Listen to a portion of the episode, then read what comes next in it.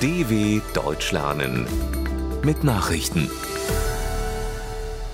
Freitag, 3. März 2023, 9 Uhr in Deutschland. USA kündigen vor Scholz Besuch neue Militärhilfen für Ukraine an. Die USA wollen an diesem Freitag neue Militärhilfen für die Ukraine verkünden.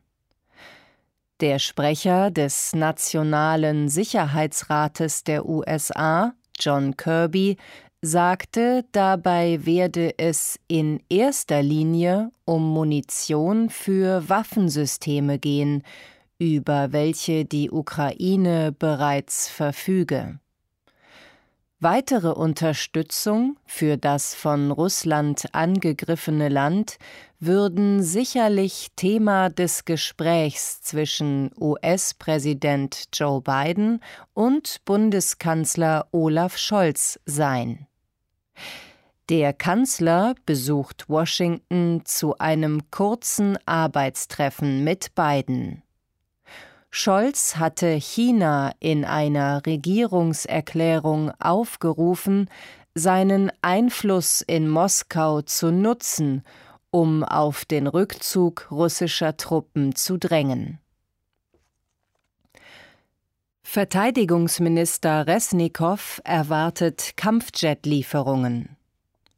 Der ukrainische Verteidigungsminister Oleksiy Resnikow geht davon aus, dass schon bald Kampfjets aus dem Westen in sein Land geliefert werden.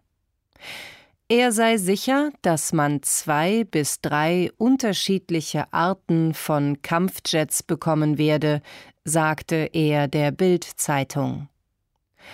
Westliche Partner hätten der Ukraine signalisiert, dass sie bereit seien, mit der Ausbildung von Piloten zu beginnen.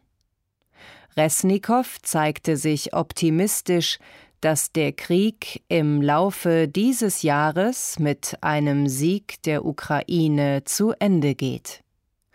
Als Ziel nannte er die Befreiung aller zeitweilig besetzten Gebiete bis zu den international anerkannten Grenzen von 1991.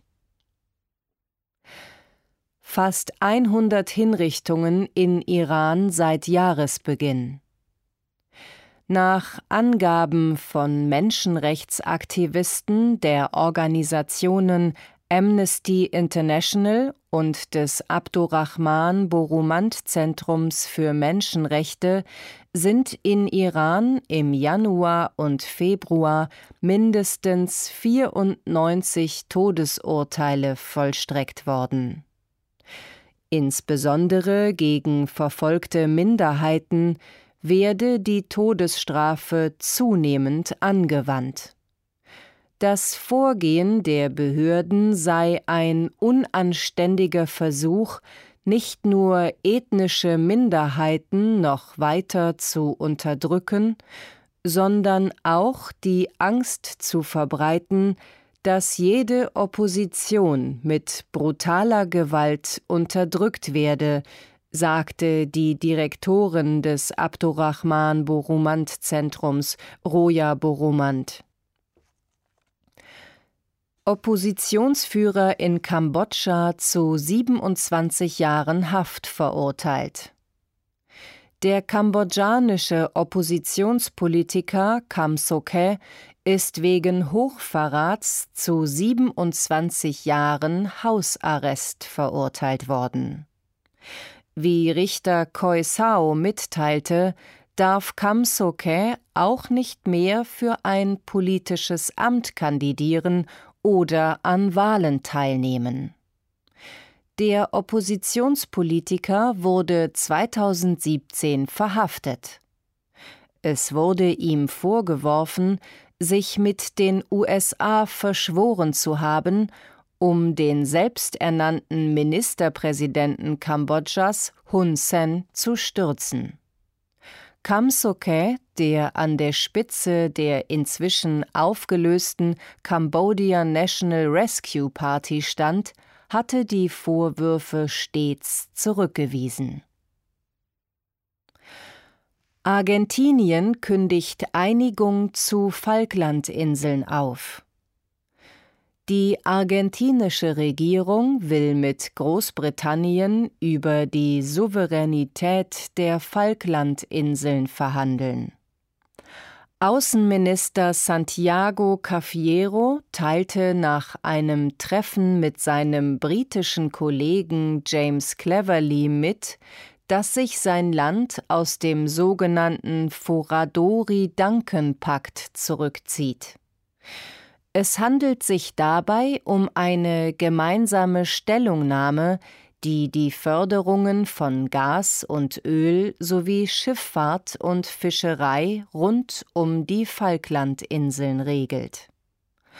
Aus Sicht der aktuellen Regierung in Buenos Aires war die Vorgängerregierung Großbritannien damit zu weit entgegengekommen. Cleverly wies den Vorstoß zurück. Trump laut Justizministerium nicht immun gegen Klagen. Der frühere US-Präsident Donald Trump könnte bei Zivilklagen im Zusammenhang mit dem Sturm auf das Kapitol im Januar 2021 nicht durch Immunität geschützt sein. Zu dieser Einschätzung gelangt das US-Justizministerium.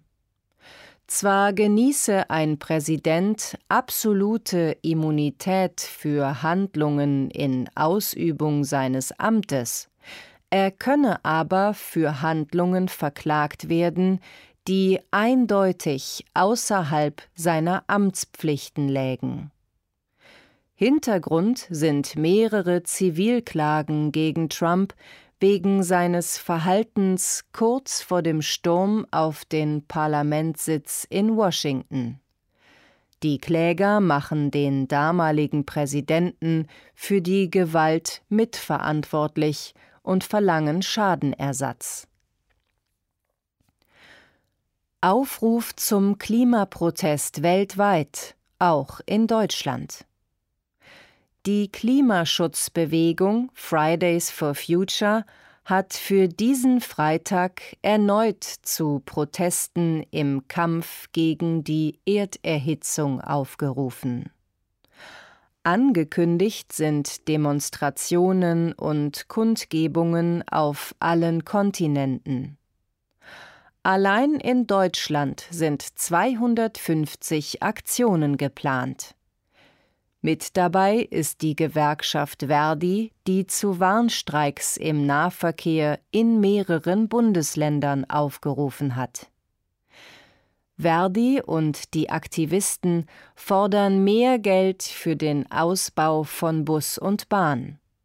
Für Deutschland fordert Fridays for Future unter anderem einen Kohleausstieg bis 2030, eine 100 Prozent erneuerbare Energieversorgung bis 2035 sowie das sofortige Ende der Subventionen für fossile Energieträger.